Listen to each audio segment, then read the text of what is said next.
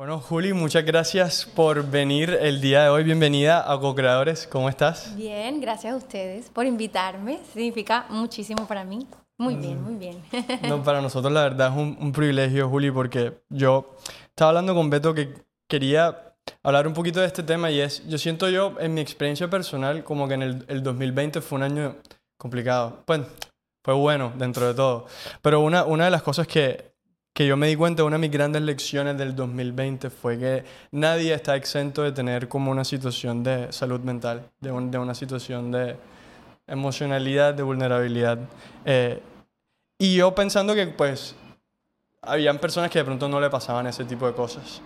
Eh, entonces hay una nueva ola a partir de, de este resurgimiento de toda esta conciencia y el contenido que está en redes sobre salud mental, sobre buenos hábitos, sobre wellness. Y apenas vi que hay una página que se llama Aceptar Te Libera. Eh, yo dije, vamos a invitar a Juli a hablar un poquito. Entonces, ¿qué es Aceptarte Libera? Eh, ¿Quién es Juli Vélez y cómo terminaste trabajando en esto de la salud mental y el bienestar? Wow, wow. ¿Por dónde empiezo? Vamos a empezar por Aceptarte Libera porque justamente este año le cambié el nombre. Antes era Nutrition is Cure. Y le cambio el nombre precisamente porque sentía que el nombre anterior me limitaba muchísimo. Porque la gente pensaba que yo era psicólogo, eh, nutricionista. Y yo no soy nutricionista, yo soy psicóloga. Y, y bueno, tiene su razón de ser porque empezó Nutrition is Cure, pero siento que Aceptarte Libera engloba más lo que yo quiero hacer en la vida. Aceptarte libera es poder aceptar tu propia experiencia, tu propia historia de vida, aceptar tu ser, tu completo, para poder liberarte, porque yo soy de las que pienso lastimosamente que de los 5 a los 15 años o del año a los 15 años nos condicionan. ¿Sabes? Como que la infancia nos condiciona, lastimosamente, nuestros papás no fueron a terapia, ellos también fueron niños y claramente tienen muchas cosas que no han podido solucionar y así nos han criado. Entonces nos condicionan a ser lo que creemos que debemos ser, ¿sabes? Entonces, de los 15 para arriba uno empieza como a descubrirse y empieza como, ok, ¿quién soy? ¿Cómo me puedo aceptar? Y siento que la palabra aceptarte es tan grande, tan compleja, que, que el momento que tú empiezas a aceptar quién eres tú, qué te ha llevado a estar en donde estás, te liberas de muchísimos condicionamientos de la infancia que te atan, ¿sabes? Entonces yo creo que por eso le cambio el nombre. Eh, y bueno, aceptar las, las, condiciones de vida, aceptar las circunstancias, te libera y aceptarte te libera. Entonces por algo le pongo el slash de aceptarte, porque eres tú propio. Eso te iba a preguntar. Y, y, también pues la circunstancia de la vida. Yo te le iba a preguntar a Beto como que, ¿será que hizo un doble sentido sí. entre aceptar te libera y aceptarte te, libera? Porque son dos cosas diferentes, ¿no? Estábamos diciendo como una... Sí, estábamos hablando con la... Queríamos hacerte esa pregunta, pero dijimos, apenas te preguntábamos, eso sí iba a salir, exacto. Entonces dijimos, chévere que tú misma lo digas. Pero, pero es eso, es, es, es sobre todo que yo, yo quería hacerte una pregunta, es en cuanto a la aceptación de uno mismo. Y, y ya me quiero meter un poquito, es en la relación. Tú estabas hablando que comenzaste con, con nutricionista, ¿no es cierto? Con Nutrition is Cure, o sea, es la cura, ¿no? Algo así en la traducción. Entonces, lo que yo quería preguntarte es, si ya sabemos que una mala nutrición, una mala alimentación nos afecta, digamos que el cuerpo físico, o sea, los órganos, qué sé yo, sí, la, la grasa, las enfermedades, demás, ¿cómo crees tú en tu experiencia que afecta la mala alimentación el estado emocional? El cerebro, la mente, la, las emociones. Yo a veces, nos pasa, ¿no es cierto? Uno a veces tiene una mala comida uno, o toma trago, alcohol, y uno al día siguiente está mal, ¿no es cierto? Emocionalmente. Entonces, ¿cómo crees tú que es esa relación? Yo creo que la relación es al revés. Yo creo que nuestro estado emocional afecta la manera en que yo me relaciono con la comida. Y luego, claramente, es un, es un ciclo, ¿no? Como que si yo estoy mal emocionalmente, voy a comer de manera no adecuada y si como de manera no adecuada, me afecto yo emocionalmente. Entonces, cuando yo no sé realmente lo que yo estoy sintiendo emocional, porque nunca me han enseñado, no, no nacemos como sabiendo cómo regular las emociones. Y si nos ponemos a ver, son parte fundamental. Si tú hoy, ahorita mismo, eh, sales y de repente casi te atropella un carro y no sentiste miedo, probablemente te atropelló el carro, ¿me entiendes? Son parte fundamental. Entonces, cuando uno no sabe regularse, uno va a buscar la comida. Pero eh, lo curioso, no lo curioso, lo, lo que nos, criti nos criticamos mucho y nos juzgamos mucho por hacer es que buscamos siempre alimentos altos en grasas, azúcares y, y carbohidratos, ¿verdad? Como que lo que denominan comida mala, que a mí me choca el término de comida mala porque genera mucha culpa, pero eh, eso tiene un porqué y es que la, las grasas, los carbohidratos y, las azúcares, y los azúcares eh, te elevan dopamina y serotonina. Entonces, cuando tú estás en el low, low, en lo más bajo de tu vida, tú quieres estos... eh, Una gratificación. gratificación rápida. instantánea. Sí. Entonces la comida juega ese papel, porque desde muy pequeños estamos relacionando emoción con comida. Pero fíjate que. Qué bacano. Nunca lo había, nunca lo había pensado de esa forma, porque eh, cuando, cuando estábamos. Yo estaba pensando un poquito en estos temas, yo dije, bueno, como decía, yo entiendo cuál es la relación entre. Pues si yo como mal, pues me engordo, o pues mi cuerpo se va a deteriorar. Pero si yo me como una, una hamburguesa de McDonald's, eso necesariamente significa que me voy a sentir triste. Pero creo que lo que te, te es que hay que pensarlo al revés. Usualmente son las personas que están sintiéndose un poquito tristes o están sintiéndose un poco inecuas, son las que también terminan tomando pésimas decisiones alimenticias. Sí. Y, y a mí me gusta siempre aclarar porque vivimos en una cultura donde satanizamos mucho los alimentos. Y yo sí estoy de acuerdo que hay alimentos que son más nutritivos que otros, ¿verdad? Estamos de acuerdo que comerme una manzana me va a nutrir mucho más que comerme un chocolate. Eso, ¿verdad? Pero el satanizar te hace que te sientas peor. Entonces te genera la culpa, te cuestiona, ¿sabes? Entonces, como que van de la mano. Si yo me, me, estoy sintiendo mal y tengo unas creencias alrededor de que esta comida es mala, me la como porque es lo que me va a dar gratificación instantánea. Ya no simplemente voy a estar triste, voy a estar triste con culpa, que es peor.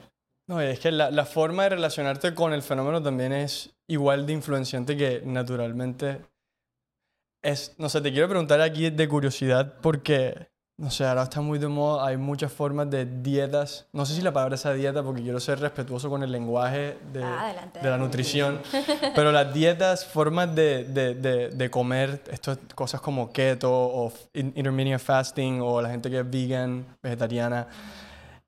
¿Qué has aprendido tú sobre eso? ¿Qué, qué, qué, qué- qué has pensado, qué, qué has leído tú sobre estas dietas? ¿Las consideras como cosas óptimas o consideras que una versión más óptima de ver estas cosas de una forma diferente a pensarlo en dietas? Y...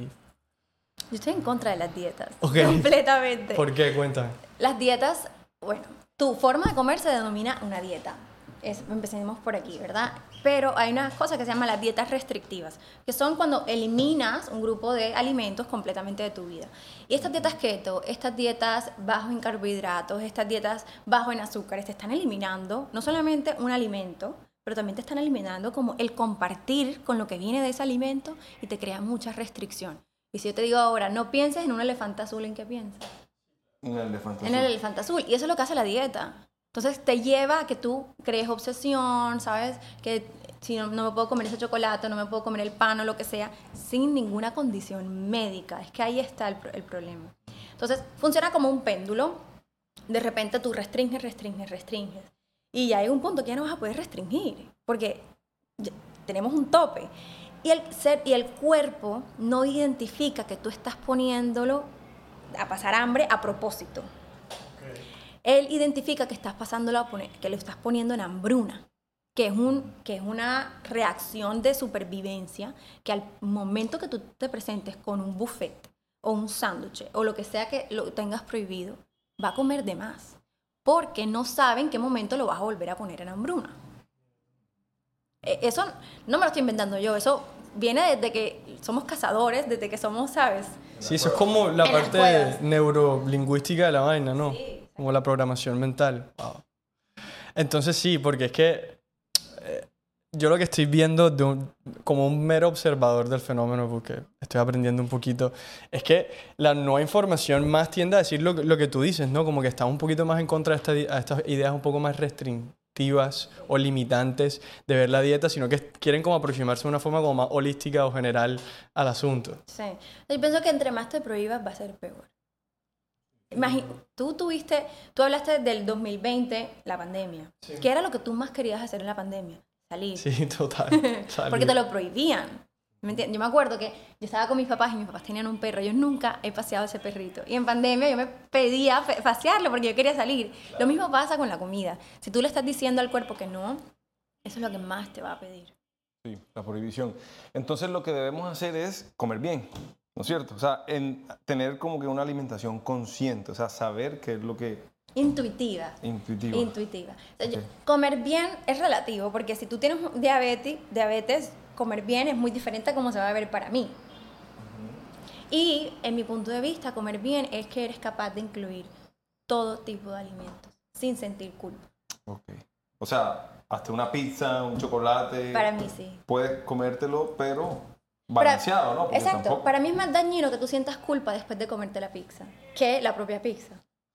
Sí, o sea, yo cuando me como una pizza, yo voy mentalizado y la disfruto y no me siento culpa de nada. Pero yo sé que el día siguiente ya, o sea, tengo que, como que el cuerpo hay que balancearlo. Entonces, hago ejercicio, como mejor, no me excedo en los carbohidratos, pero porque sé que me comí esa pizza. Eso no es la alimentación consciente. Mm, o sea, es saber que sí hay alimentos que te van a nutrir. Y alimentación consciente incluye que tú respondas a las señales de hambre y saciedad, que son señales interoceptivas, que quiere decir que son señales que te manda el cuerpo. No quiere, no es, pero es tu cuerpo, no es tu mente. ¿Me hago entender? Porque si la mente te ayuda, o sea, sí te va a ayudar, claramente, pero si tú le, le preguntas o le, o le- le mandas o le, le haces caso a la mente constantemente y ya tienes estas creencias alrededor de la comida, probablemente te vas a restringir. Ok, tú, tú dijiste ahorita que es como alimentación intuitiva. Ese, ese, me gustaría preguntarte un poquito sobre alimentación intuitiva porque implica como que algún tipo de autonomía eh, de- del sujeto en más o menos saber o sentir qué es lo que le sienta o no le sienta bien en torno a su nutrición. Y eso involucra como una capacidad de discreción del individuo. No sé, ¿cómo le podemos ayudar a la gente que ayudan a, a ser un poco más discrecionales? Porque no sé si todos tenemos las mismas condiciones de conocimiento, digamos, para llegar a esta discrecionalidad dentro de ser más intuitivo. por Sí, decirlo. El ser humano nace intuitivo para todo. Ok. Yo sé que ustedes tienen sobrinos. Miren a sus sobrinos cómo son con la comida. Saben cómo eh, son, eh, no quieren comer y no comen. Tengo hambre y voy a pedir comida. El, el niño es muy intuitivo y de ellos podemos aprender muchísimo. Somos nosotros a medida que vamos creciendo y hay muchos factores culturales y sociales que van a jugar un papel muy grande, sobre todo para nosotras, las mujeres. Eh, y vamos entonces como manchando lo que es la intuición y vamos apagando un poco la intuición del cuerpo para poder no comer tanto, para no sobrepasarme y obviamos mucho lo que está sintiendo mi cuerpo. Y nos acostumbramos a que me lo diga un papel. O sea, o el nutricionista. Creemos que el nutricionista sabe más de que tanta hambre tengo, ¿sabes? Y no es así. No es cierto. Eh, qué bacano, qué bacano escuchar a alguien que, que se esté tomando el tiempo de, de aprender y educarse de estos temas, hablarlo de esta forma, porque siento yo que las narrativas generales en estos temas eran muy diferentes, supongo que hace unos años. Hace unos Es años. muy diferente. Yo cada Exacto. vez que abro la boca de estos temas, me vienen millones de comentarios que, que vas a promover la, la- la enfermedad. Y yo creo que la gente cree que la salud es únicamente en la parte nutricional. Y la salud no es solamente nutrición. Si tú, te- si tú haces un Google search, yo creo que dos cosas de ese Google search van a ser nutrición. De acuerdo. Bueno, aprovechando otro, otro tema que, mm, que yo siento que creciendo en esta época, y bueno, creciendo también en Cartagena, como creo que crecimos todos, ¿verdad? Sí. Eh, todos, todos nos tocó, bueno, supongo que yo digo que todos nos tocó, pero muy probablemente todos tenemos un caso cercano de alguien que tenga un desorden alimenticio, alguna condición de malos hábitos eh, en torno a este tipo de, de condiciones y sin querer ser prejuicioso y entendiendo que, que todo en la vida tiene muchos matices, porque estoy seguro que no todos los desórdenes alimenticios se ven igual. Que quería preguntarte, ¿cómo podemos ayudarnos a, reconocer un poquito estos desórdenes eh, alimenticios y qué de pronto diferencias hay en los hombres y las mujeres, de pronto así de forma general? El- los, los trastornos de la conducta alimentaria. ¿eh? Ok, Los- ok. así se llama, Sí. perdón. No, ¿Cómo? no, no, no, Se llama trastornos de conducta alimentaria. Sí. Vale. Eh, hay varios. Trastorno de anorexia, bulimia, trastorno por atracón. Y claramente por algo hay varios, porque cada uno tiene su propio síntoma. Entonces, eh, ¿cómo puedo identificarlo? Aquí ahorita se está mezclando mucho y está saliendo ahora a, ya ya unos años, ¿verdad? La ortorexia, que es esta vida fit llevada al extremo. Entonces, ahí, eso que yo creo que es el más, no me voy a atrever a decir que es el más como frecuente, pero porque no he leído estadísticas de esto ahorita mismo, Pero sí me atrevo a decir que en Cartagena tenemos mucho. Y es eh, miedo increíble a comer, obsesión con el ejercicio, es decir, una estructura demasiado rígida alrededor del ej- el ejercicio, que si de repente no puedes ir al gimnasio, tu vida es un caos.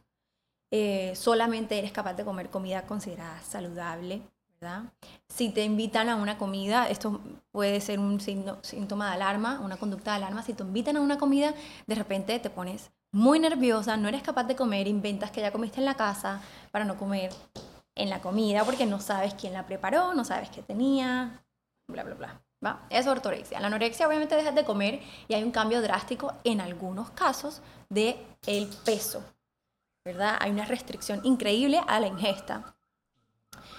La bulimia, hay un atracón de comida que es en un lapso de una hora, 20 minutos, no lo sé. Tú ingieres una cantidad de comida exagerada a comparación de cómo comerías en otros momentos y a la comparación del resto de la población, ¿verdad? Entonces hay un atracón con una sensación de no poder parar. Entonces haces un atracón, por lo general no te das cuenta que lo hacen porque lo hacen a escondidas. Y después hay una purga. Entonces la purga puede ser laxante, vómitos, ejercicio excesivo también es una purga. Y el otro es el, tra- el trastorno por atracón, que es ingesta, ingesta, como que comes y comes y comes y comes sin, sin ninguna regulación, pero no haces una purga. Mira que cuando dices eso, yo lo que pienso es, ahorita que lo estás diciendo, yo estoy seguro que mucha gente se va a relacionar con estas palabras que estás diciendo Sí. y de pronto nunca lo habían pensado como un trastorno eh, o una condición de, de- perdón, una conducta eh, de riesgo. Eh, por ejemplo, ahorita mencionaste una, que fue como que esta, esta idea de que siento que me comía algo súper malo la comida de noche y el siguiente día siento que tengo que hacer el triple de ejercicio. Ah, yo siento que hay, obviamente hay diferentes niveles de personas que deben sufrir este tipo de ideas. Eh, pero tú dirías que hasta las personas de un sentido más mínimo están también en este tipo de escenarios o... o Es un espectro. ok.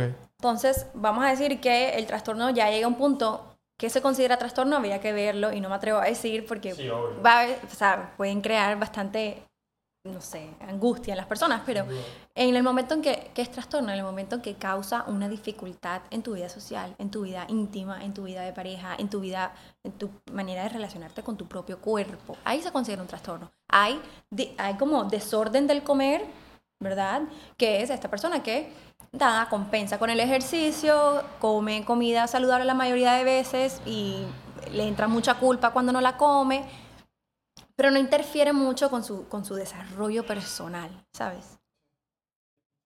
Yo quería preguntarte, Juli, ya hablando de estos desórdenes y eso, quiero entrar a como que la causa antes de convertirse en un trastorno. O sea, para mí, eh, la autoestima y el amor propio, o sea, como que mirarse y sentirse bien, es, digamos que, lo clave para el desarrollo personal de cada persona.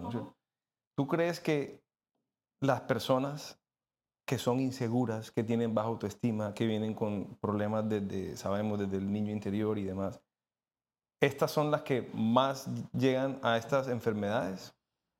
Vamos a decir que sí, pero los, trastornos o los TCA son multifactorial. ¿Qué quiere decir eso? Que hay múltiples causas. Entonces, puede que tú tengas una persona que sí tenga una autoestima baja, pero de repente ha tenido, no sé, unas características de la personalidad que le ayudan a no caer en el trastorno.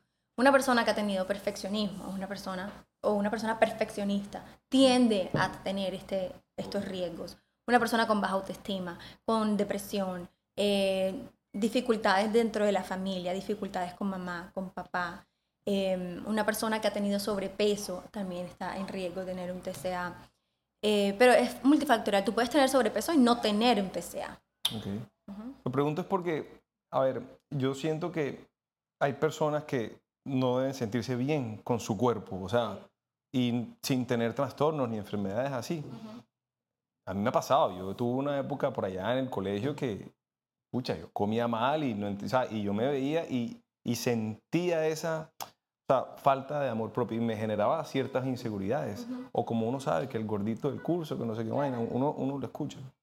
Para ti, eh, ¿crees que esto, esto, o sea, cómo hacemos para que las personas que están en ese momento, o sea, que están por X y Y motivo, con sobrepeso o que no sienten esa seguridad, ese amor propio con su cuerpo, no caigan en estos trastornos? O sea, ¿qué les podemos decir en tu experiencia? ¿Qué, qué fórmulas y qué métodos utilizamos para que...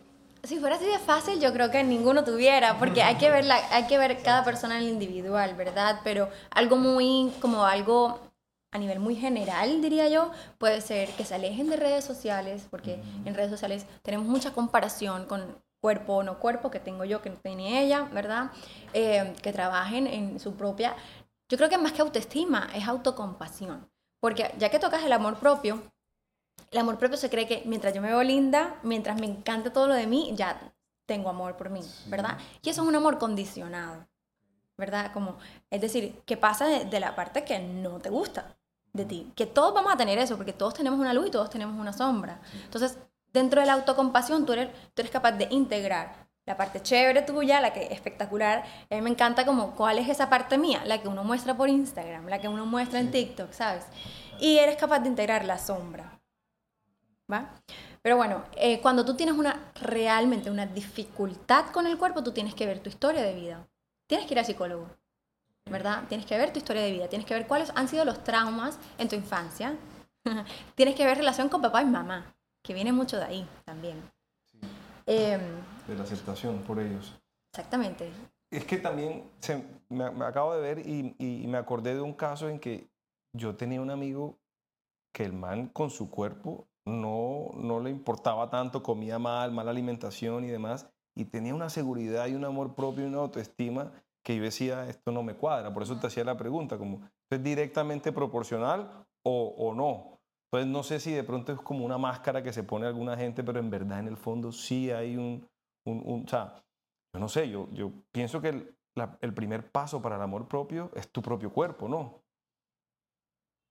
Puedo, ah, sí, estoy de acuerdo, pero yo creo que es tu propia mente.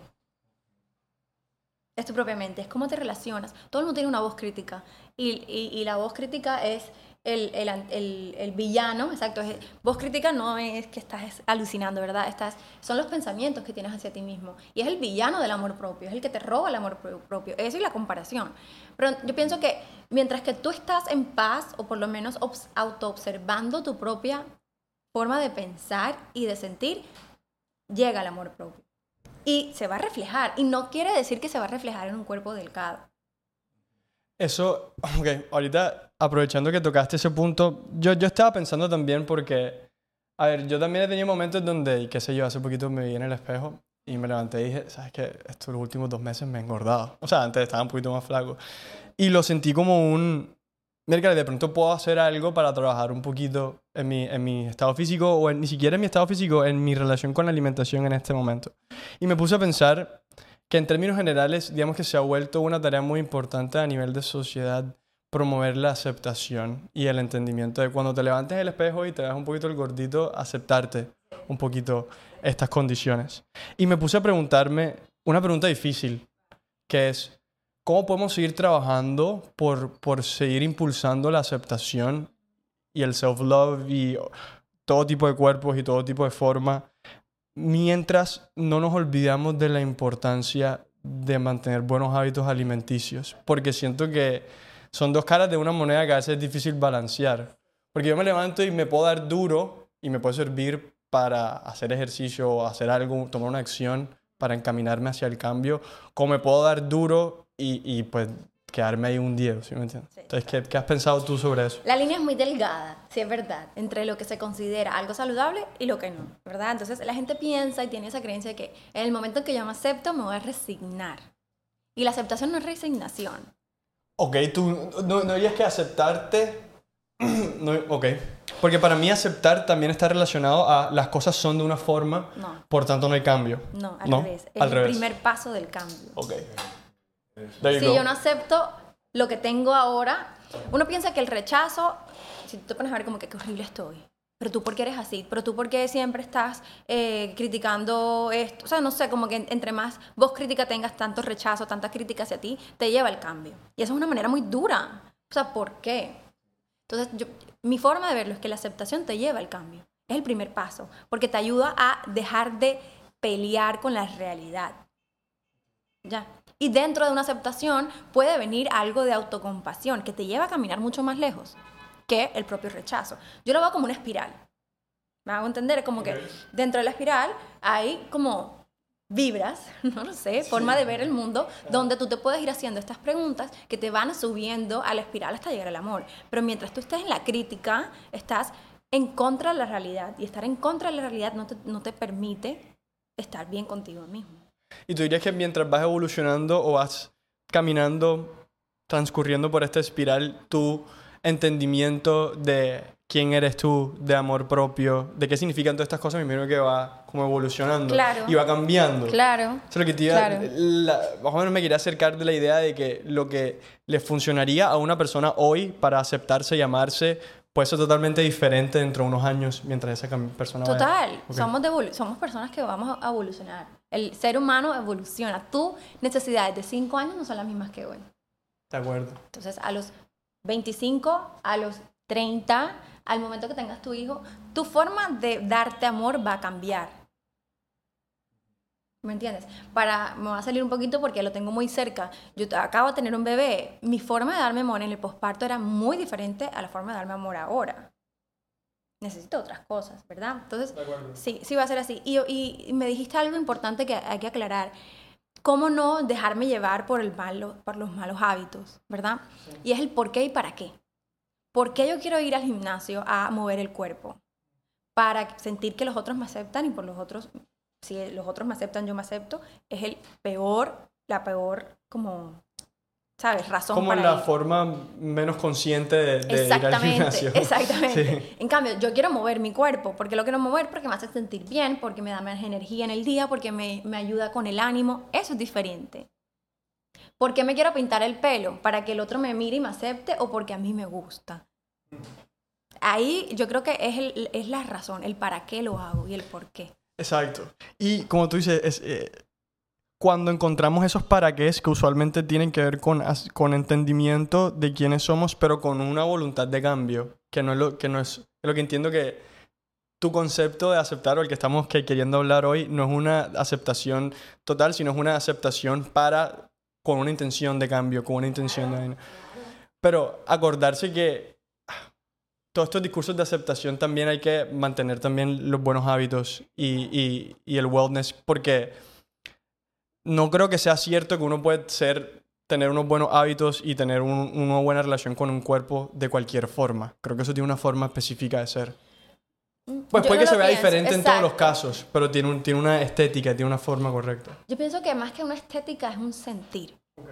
Y tú puedes ver un cuerpo delgado, pero tú le haces unos exámenes de sangre y probablemente está mal. Y muchas personas han pasado por mi consultorio y están en un cuerpo que re- lo ves y se ve saludable. O crees, pero mentalmente no. Y la salud viene mente, cuerpo y alma o espíritu o lo que tú creas, ¿me entiendes? Entonces, no estoy de acuerdo que simplemente viendo un cuerpo pueda distinguir si es saludable o no. Sí, importantísimo. No, yo creo que aquí lo, el- el- el- lo que me queda a mí es que la aceptación no es resignación. Eso es lo que es acabas de resignación. decir. O sea, es el primer paso al Claro, cambio. porque es que la aceptación parece que no, ya yo soy gordito y es que así soy yo y yo como mal y, y quedarse así. No, la aceptación es, vamos a comenzar un cambio. o sea, Estás así, listo. Estoy así y este es el punto para arriba. Exacto. Y, y ahí viene mi pregunta, que es creo que complicada, pero para mí es una opinión muy personal. Para mí, la gente que come de más y come azúcar y que come carbohidratos y está pensando en eso, tiene un problema de ansiedad, para mí. O sea, va por ahí.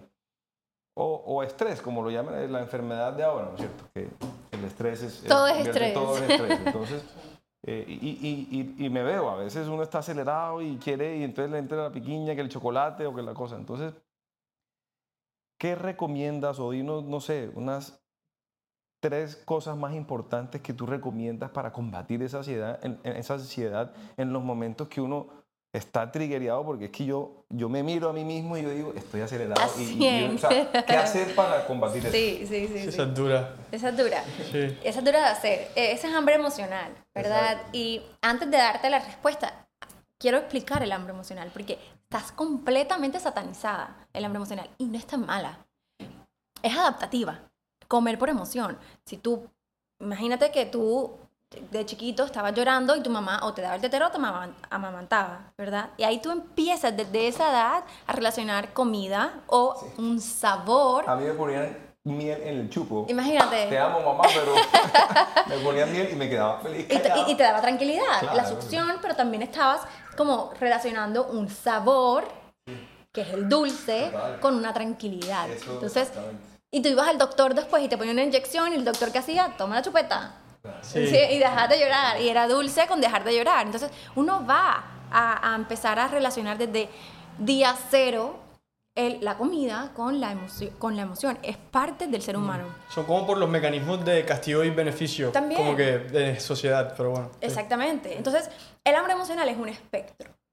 Donde está la gratificación, como porque está rico. No sé si han escuchado como que el, eh, tengo dos estómagos, uno para el postre y uno para la comida, porque el postre es delicioso. Sí, sí. Esa es la gratificación. Después viene el confort. Co- Me voy a tomar un chocolate caliente porque está muy frío o quiero algo frío porque este calor de Cartagena está horrible. Esas dos son completamente naturales de hacer y eso es hambre emocional. ¿Ok? Después viene la distracción, como porque estoy aburrido, como porque estoy aceleradísimo, y eso ya roza en lo que no es adaptativo. Y después viene la sedación y el castigo por comer. Entonces, a lo que iba contigo. Hay varias cosas. El hambre emocional viene de una restricción. Punto. ¿Restricción de qué? De emociones, no sé sentir, no sé qué. Yo no sé cómo transitar esa ansiedad que a mí me da, que es lo que tú me estabas diciendo. No tengo las herramientas para hacerlo. Entonces, esa es una. Restricción calórica, estás comiendo muy poquito, por ende, lo que te decía, no sé que, mi- que lo estoy poniendo en hambruna al cuerpo, entonces voy a comer en el momento que sea. Restricción de variedad, comes siempre lo mismo, todos los días. No hay diversión, no hay satisfacción al comer y eso es súper importante en el ser humano. ¿Verdad? Sí. Eh, No sé, yo de que apenas meter la cucharada ahí, pero yo usualmente digo que si yo no tuviera que pensar nunca en qué tengo que almorzar, fuera un hombre más feliz. Pero explícame por qué estoy equivocado. Estás equivocado porque uno de los placeres del ser humano, es más, no solamente el placer, sino como que el, el, eh, mecanismo de defensa, basic need de un ser humano en la pirámide está comer, ¿ya? Y el pla- eh, placer sexual y placer de la comida es básico, Placeres corporales, de acuerdo, sí. es básico. Entonces, si tú todo el día estás comiendo muy monótono, que nada de lo que te comes sabe a nada, y de repente te van a poner un pudín, vas a comerte todo el. Sí, ¿Me total. entiendes? Sí. Entonces yo, yo qué diría para que eh, esa, como reducir el riesgo de comer por hambre emocional constantemente es varía tu comida, ¿verdad? Aprende a sentir, que esa es la más difícil, aprende a sentir la ansiedad. ¿Qué es sentir la ansiedad? ¿Cómo se siente en el cuerpo? Las emociones son sensaciones corporales, entonces tú vas a sentirla en tu cuerpo. Es incómodo. Respira, la respiración. La respiración yo creo que es una de las cosas que más tenemos, que, más tenemos, yo creo no, estoy segura, si no, no podemos vivir. Si estás escuchando, puedes respirar. Exacto, exactamente. Pero la, subestim- subestimamos mucho, como Está ahí y es gratis. es gratis. Cuando estás en ese momento de, de estar tan ansioso, tu cuerpo está en alerta. Tu cuerpo está completamente en alerta. Y la respiración es uno de los mecanismos más poderosos para darle la señal al cuerpo que estás seguro, ¿verdad? Entonces, que te lleva al sistema de calma, y es la respiración. Pero bueno, varía la comida, aprende a sentir, deja la restricción. Creo que son... Listo, ya. Ahí, ahí están tus tres. Los tips. No, pero en torno a eso, simplemente hay como una nota al pie. Yo también he encontrado que mm, en torno a la relación en la mente y el cuerpo hay, hay un tercer elemento fundamental en la ecuación, que es la respiración. Creo que si tú pudieras analizar la respiración de una persona, creo que puedes saber perfectamente si está ansioso, triste, rabioso, o lo Total, que sea. total. Así que su respiración controla las emociones, para que To- sepan. Es 100%, Sí. 100%. Sí. No las controla, las regula. De acuerdo. Las regula. Es muy poderosa y es muy incómoda. Es muy incómoda. Pero bueno. Pero bueno, yo quería, ahorita que estaban hablando de estos temas, se me, se me, se me ocurrió esta pregunta. Y es, siento yo que cuando estamos hablando de los temas de imagen, de salud alimenticia, los que estamos hablando, todos tienen un componente en donde hay un momento en donde el individuo se siente un poco inadecuado. Y después de sentirse inadecuado es donde comienza su camino por el cambio o al entendimiento de estos temas de salud alimenticia y de cuerpo. ¿Crees, primero, crees tú que uno puede comenzar un camino de crecimiento personal sin primero sentirse inadecuado y, y después, ¿cuál fue tu camino a, a llegar a que estas cosas te importaran y que estas cosas fueran lo que quieres hacer? Qué buena pregunta. Sí. Yo, Gracias. pi- yo pienso que sí tienes que haber algo de incomodidad para cambiar. Sí. Si tú estás cómodo, ¿para qué vas a cambiar? ¿Entiendes? Eh, entonces yo sí creo que debe haber algo de inconformismo, algo de que no quiero seguir igual, ¿sabes? Eh, de, de que no me gusta lo que estoy viendo, sintiendo, para poder empezar. Y Yo creo que lo poderoso de la idea es que las personas que, perdón, que se estén levantando, eh, yo que sé, mañana y se sienten un poquito inadecuadas en su cuerpo, no es solo que van a tener un mal día, sino que es también una oportunidad para comenzar su camino por el cambio. sí. Y obviamente no llegas, no esperas a llegar allá. Sí, de acuerdo. Si se puede hacer una prevención en la adolescencia, por ejemplo, o con así el adulto joven, buenísimo. Pero por lo general sí tiene que haber una incomodidad para tú cambiar. ¿Cómo, cómo, cómo fue tu historia? ¿Cómo, ¿Cómo llegaste a que estos temas te importaran? y ¿Fue una incomodidad o no? Sí, muy grande. Yo tuve un trastorno, yo tuve una dificultad muy grande con mi cuerpo. Yo eh, hacía tracones y me purgaba completamente. Entonces, para mí, mi cuerpo siempre fue como mi, mi carta de presentación, ¿me entiendes? Ok. Como, si yo me veo linda, todo el mundo me va a aceptar. Que Como quién es Juliana y lo primero que tú piensas es en una foto, no en Exacto. una palabra No, ni en una exacto, idea. ni un Ok. sentir. Exacto. ¿Me entiendes? Eh, y fue muy duro para mí como relacionarme desde un lugar bueno con mi cuerpo. Entonces fue ese preciso rechazo corporal, rechazo a lo que no sabía sentir, eh, sanar mucha herida, ¿verdad? Autoaceptación, lo que me llevó a estar hoy con Aceptarte Libera. Em, fue eso, yo purgaba ejercicio excesivo, yo comía relativamente todo el mundo pensaba que comía saludable, pero en realmente estaba haciendo mucho atracón. Entonces, ¿sabes? Una, una, una relación muy tormentosa con el cuerpo y la comida. Bueno, y fui al psicólogo y fu- fui aquí primero. Y bueno, buenísimo, me ayudó. Y de repente, yo digo, voy, voy a especializar en trastorno de la conducta alimentaria. Listo. Llego allá, porque, bueno, yo empiezo con una restricción, ¿verdad? Entonces, ya yo no restringía, divino, no restringo. Llego a especializarme y empiezo a ver el tema de la bulimia y me veo yo ahí, estudiando. Entonces me fui a hablar con la profesora que estaba dando la clase y dije, mira, yo me estoy viendo en estos síntomas. Yo siento que hago esto. Y me recomendó a mi psicóloga de ahora, que es la actual, eh, y me dijo, ve a donde ella y si, a- y si puedes estudiar mientras te estás sanando tú también, bienvenida. Si quieres hacer un pare, puedes venir dentro de unos años y te guardamos el puesto. Pero sí, estudié y mientras iba estudiando, creo que eso también me ayudó y, y- iba yo gestionando mi relación con la comida y conmigo misma, porque debajo de una mala relación, es un iceberg, debajo de, de una mala relación con la comida está eh, miedos, frustraciones, ¿sabes? Poca aceptación, entonces todo eso uno lo tiene que trabajar.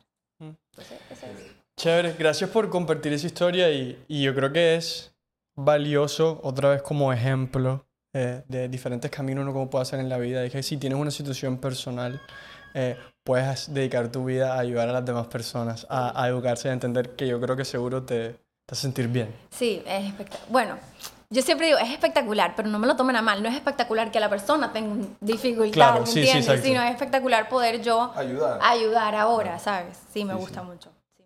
Chévere, chévere, chévere. Nosotros también estamos tratando de ayudar a nuestra manera. No, claro. ¿ok? Con estas herramientas y plataformas. obvio. Sí, sí, sí.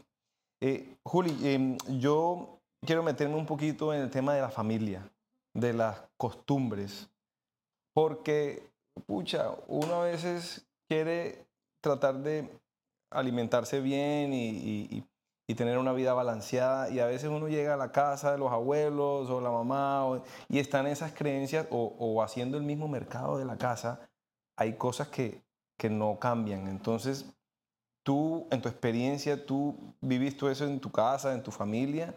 ¿Cómo, ¿Cómo fue ese cambio de pronto a tener una vida más saludable o de pronto hacer un mercado fit, como llaman ahora?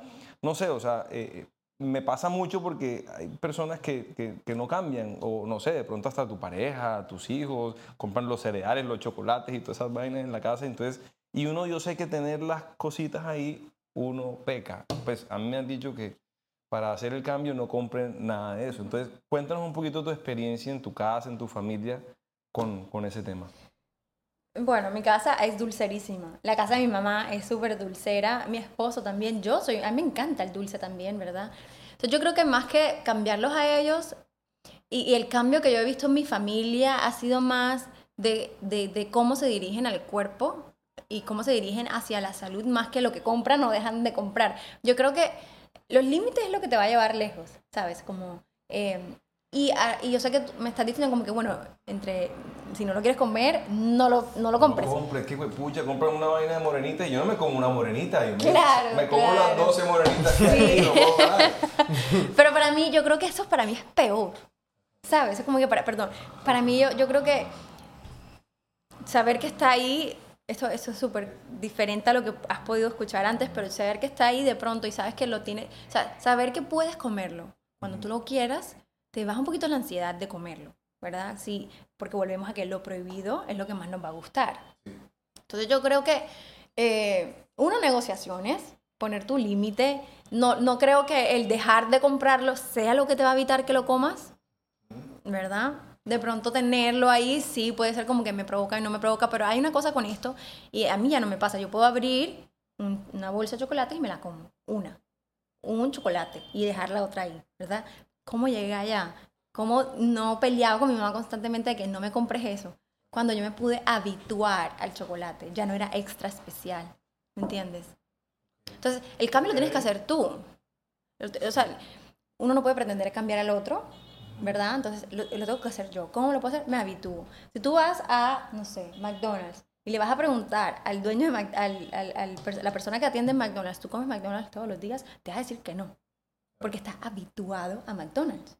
Tú quieres buscar eso con los chocolates, para que, o con lo que tengas, que tengas prohibido, para que el momento que tu mamá o la persona o tu familia lo compren, no sea algo que te esté llamando Beto, ven, to- ¿sabes? Como que, y es el proceso de habituación. Listo. O sea que es la relación con uno mismo, con los pensamientos de uno mismo. O sea, Sí. ahí es donde está Sí, la- sí. el conflicto. Entonces hay que ganarle a eso. Porque Sí. es que hoy en día uno tiene un aparato en donde pichas turbo y a 10 minutos. 10 minutos, claro, el yo, mira. Y el helado. Total, yo doy gracias a Dios que cuando yo tuve mi dificultad realmente no existía Rappi ni Turbo, porque yo, eh, los atracones hubieran sido mucho más grandes, o sea, ya está mucho más a la mano todo. No, pero me parece muy bacano estas ideas que me acabas. O sea, por lo menos dos ideas que me rescato de la última es, uno, la creencia de que para dejar de comer algo hay que eliminarlo o restringirlo. Es, es, mentira. Al menos de que tengas una condición. Si tú eres diabético, claramente no vas a poder comer dulce. Si sabes, si tienes eh, celíaco, no vas a poder comer cosas con gluten. Pero eso te, es una condición. De acuerdo. Sí, de acuerdo. Si, si, si tienes una condición médica, pues claro que tienes que estar más pendiente de todo eso. Pero bueno, y la, y la otra era ut- utilizar la rutina y la habitualidad y la cotidianidad para quitarle la sensación de especialidad a estas comidas y a Sí. estos productos que usualmente los dejamos como la gran sensación. Exactamente. Chéverísimo. Un bacano, la verdad, nunca he escuchado a nadie decir eso, entonces chéverísimo. Ya quiero entrar a las últimas preguntas, pero antes de entrar a las preguntas del final, quería hacerte una que, que es importante para mí y es, como te dije, eh, creciendo eh, aquí me, me tocó lidiar y entender con varios amigos que, que estaban pasando de pronto con situaciones de problemas de autoestima o problemas de trastornos alimenticios o cualquier condición de pronto emocional o de salud mental. ¿Qué piensas tú? ¿Cómo puede la familia y los amigos apoyar a una persona que, que está recuperándose de un problema de estos o está pasando por un problema de estos sin ser muy prejuiciosos, sin ser muy metidos, sin estar de más? ¿Cómo, ¿Cómo tú crees que la familia y los amigos pueden ayudar a personas que estén pasando? Lo más valioso es que vayas al, al psicólogo con él. Es decir, como si él va al psicólogo, como que poder decirle, puedo ir para que me enseñe lo que estás sintiendo. Hay mucha desinformación con los, tres, con los trastornos. Hay mucha, mucho prejuicio, como tú decías. Entonces, como poder, si tú tienes, no sé, a tu amigo que es muy íntimo y tienes la confianza, le puedes decir como que te puedo acompañar, quiero aprender. Como que quiero aprender, quiero que, el, mis- que tu psicólogo me diga cómo me puedo referir contigo, qué palabras puedo usar, qué tengo que hacer yo para poder apoyarte, ¿sabes? Eh, yo cuando tenía la consulta, yo les pedía que me trajeran a su amiga segura, a su persona segura, le decía yo, ¿verdad? Y esta era una, una amiga, una mamá, el novio, ¿saben? La pareja, lo que sea, que yo les decía y hablábamos entre los dos para, para poder ver qué era lo que ella estaba necesitando, qué palabras no puedes usar, qué palabras sobre todo referirte a ella. Eh, ¿Qué acciones no puedes hacer? ¿Qué poder evitar hacer al frente de ella ¿sabes? o de él? Estoy aquí diciendo que son solamente mujeres. Pero sí, lo, creo que lo más importante es que tú puedas ir al psicólogo y que el psicólogo te diga como que qué hacer o no hacer. Eso sí es tu amigo. Si es tu hijo, ve tú al psicólogo. Tu hijo necesita que cambies. Oh, esa está buena. Sí. tu hijo necesita que cambies. Miren, los trastornos, yo estoy hablando del trastorno, ¿verdad? TCA, trastorno de la conducta alimentaria. Se suele culpabilizar y señalar mucho a la persona que lo padece. Pero la persona que lo padece está mostrando una dinámica familiar que no está funcionando. ¿Verdad? Entonces, tu mamá y tu papá tienen que ir al psicólogo. Mm, o sea, eso es importantísimo. Muy bien que quede eso registrado aquí en esta conversación. No, por, por lo, que, lo, lo, que dijiste del iceberg, es como que usualmente como el problema es de la persona y tiene una naturaleza, digamos que individualista, resulta que si te lo pones a analizar, la naturaleza puede ser hasta más colectiva que cualquier cosa, o sea, más contextual, por así decirlo. Total, total. Entonces, chévere, bacanísimo. Bueno, ya saben. Juli, una pregunta, sí, antes de que comiencen las, las preguntas finales. Que ahorita dijiste... Eh, eh, que te referías siempre como, como a las niñas. Yo, yo las veo a ustedes siempre como que en su comunidad y todos estos temas. ¿Por qué crees que los hombres no están tan metidos en estos temas, en estas sociedades? Es, algo que, que me, me, parece extraño o, o es normal. Sí. No, no, yo creo que los hombres ya están. Okay. Hay una cosa que se llama la cultura de dieta y que si bien no es la responsable la cultura de dieta de que tú tengas una dificultad de trastorno de, alimenta de alimentación, sí, tiene, sí te influencia, ¿sí? como que sí va a influenciarte en cómo tú te relacionas con el cuerpo. Y si te pones a ver, siempre el target de la cultura de dieta somos nosotras, las mujeres. La, y ahorita estamos en la, la posparto, como que tienen cinco meses el muchachito, ya tienes que estar el cuerpo perfecto, ¿verdad? Pero bueno, eh, yo pienso que el hombre sí lo afecta, pero de diferente manera. El hombre como que quiere ser más musculoso, ¿sabes? Tiene que ser el fuerte. Eh, de pronto hay un trastorno por atracón, que es que come, come, come, que por lo general en las mujeres mm, eh, podemos ver que hay otro más como anorex, eh, anorexia y ortorexia, ¿sabes? Como que sí siento que ya está afectando al hombre, pero pienso que lo que más, más, más es la, el ideal de, de belleza, el ideal de delgadez y la cultura de dieta que el target somos las mujeres. Bueno, pero sí, la verdad es que nunca. Yo, yo lo, que, lo que siento que también es una de las lecciones grandes, como para englobar de lo que hemos hablado hoy, es nunca es tarde para aprender un poquito más de, de este tipo de cosas. Y más que todo, de pronto, como decías ahorita, oye, chévere ver a dos hombres o a dos hermanos hablando de estas cosas. Sí. Porque hay que, hay que informarse y como quitarse los prejuicios. Yo siento que específicamente con este tema de salud mental y de problemas de alimentación uno escuchaba muchas opiniones como a nivel de amigos, ¿no? Sociedad, que uno decía, esta persona verdad no tiene ni idea de lo que está diciendo. O sea, su forma de manejar las decisiones está mal. Entonces, chévere otra vez invitar a las personas a querer seguir aprendiendo porque es un iceberg, como tú dices, hay muchas cosas debajo. Sí, y si son hombres y no tienen tantas como allegada, hay que buscar. Y, y como tú dices, buscar ayuda, los papás eh, y referencias. Juli, una, una, una rutina, si yo te digo, ¿por qué no nos describes una, la mejor rutina para ti con relación a la comida y eso? ¡Wow! Para que nos aconsejes. Yo hago una pregunta de la pregunta. ¿Te parece válido hacer consejos generales sobre alimentación? ¿O te parece que la cuestión es tan individualista que dar consejos es como... Lo que pasa es que,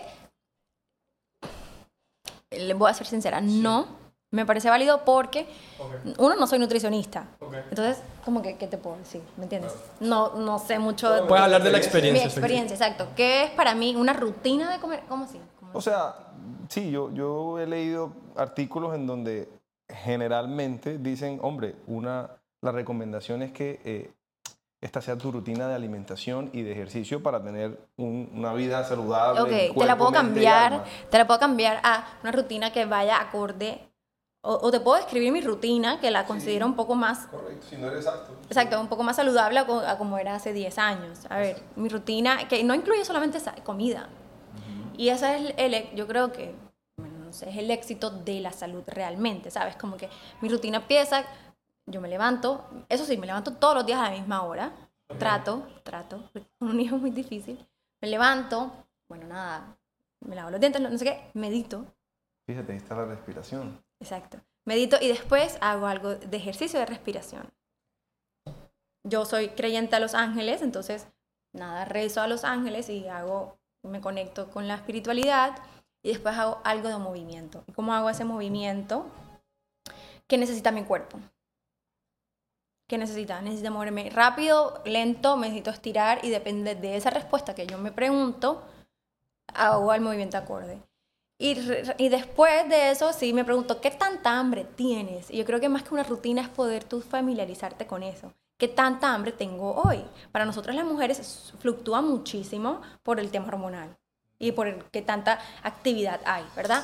Para ustedes los hombres probablemente no, de pronto dependiendo de la actividad, pero ¿qué tanta hambre tienes? ¿Qué me provoca? Claro. Comer. Pero es que, mira Y- y- que- sí, perdón. Perdón que te interrumpa, pero yo creo que eso es una, son dos preguntas desde el privilegio y tengo que aclararlo. No todo el mundo tiene el privilegio de decir, hoy me provoca comerme una hamburguesa y me la puedo comer. No todo el mundo lo tiene.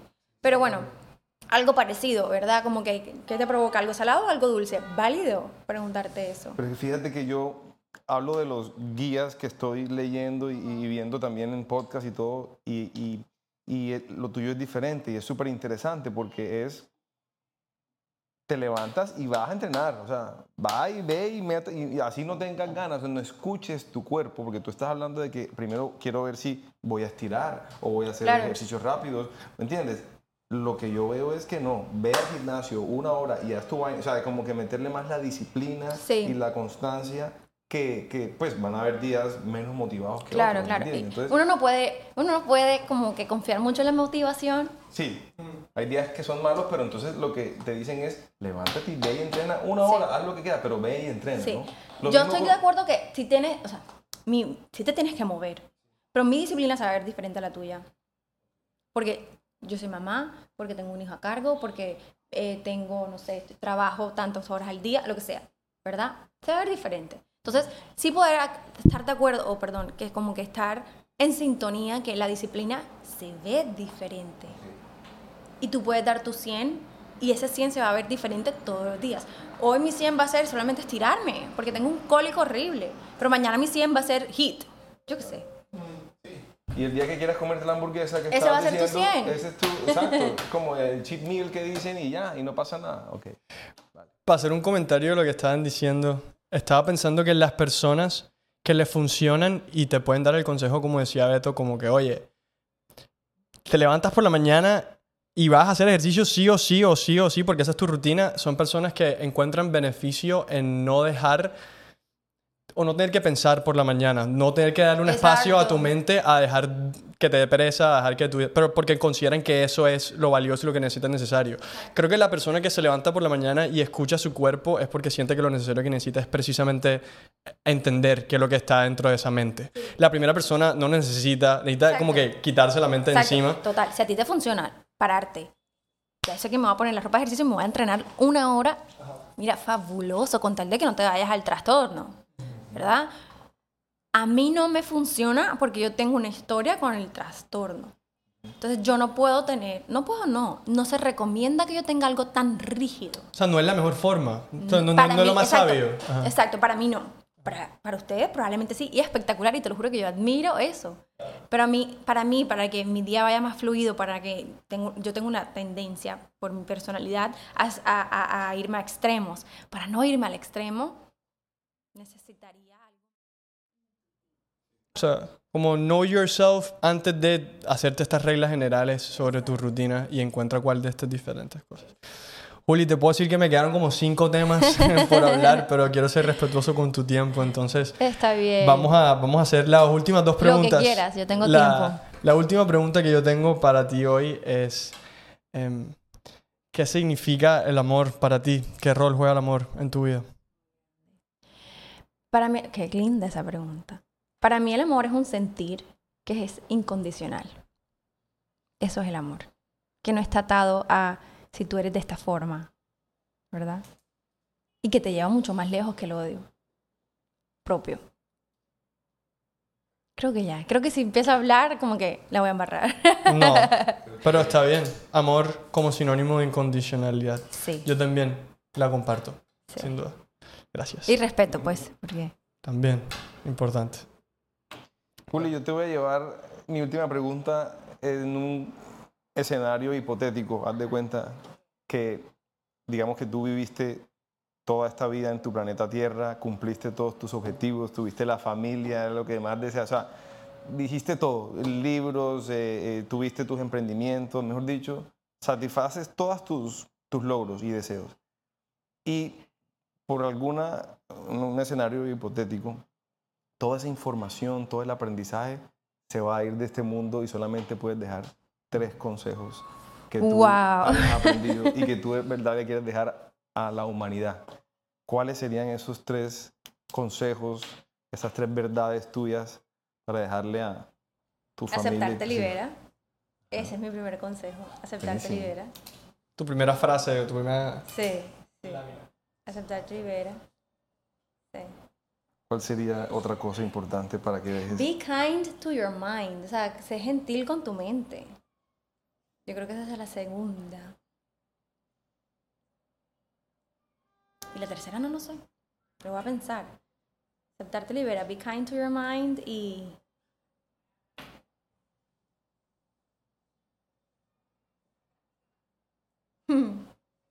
Tengo dos. Ve al, psicólogo. Sí. Dale, dale, ve al psicólogo, eso es valiosísimo. Ve al psicólogo porque estamos muy condicionados. Y la cuarta, no importa, digamos cuatro. Y la cuarta, y la cuarta. Esta es un poquito romántica. No importa. Son, should. son tus verdades. Sí, son mis verdades, porque yo siento que me costó mucho esa y creo que sea auténtico. Auténtico. Sí. Wow. Sea auténtico. a mí me costó mucho esa. Esa es la que más me gustó. Sí, gracias. No, es verdad, porque sobre todo mm, es lo que yo estoy combatiendo, tratar Sí, de sacar sí. realmente lo que uno es. Y es difícil, Es en esta difícil, es sociedad, es difícil. difícil. Pero hay que combatir todos esos miedos, esas creencias, esos, ese, esos, esas voces allá en el interior y uno tiene que ser uno. Y, y en verdad, chévere y, y de una vez quiero como que agradecerte en verdad porque seguiste tu pasión. O sea, eres un ejemplo de que Ay, hey, gracias. fuiste auténtica en lo que te gusta. Sí. Entonces, de verdad, muy chévere y gracias por... A usted. La, que, la verdad es que para nosotros es un, un regalo tenerte aquí Ay, hoy, la divino, verdad. gracias. Muchas, muchas gracias y, y nada, sigue tu camino, sigue contando tu verdad, que estoy 100% seguro que vas a seguir impactando y educando a millones de personas con tu redes y Gracias. contenido. Gracias. Juli. A ustedes. Gracias.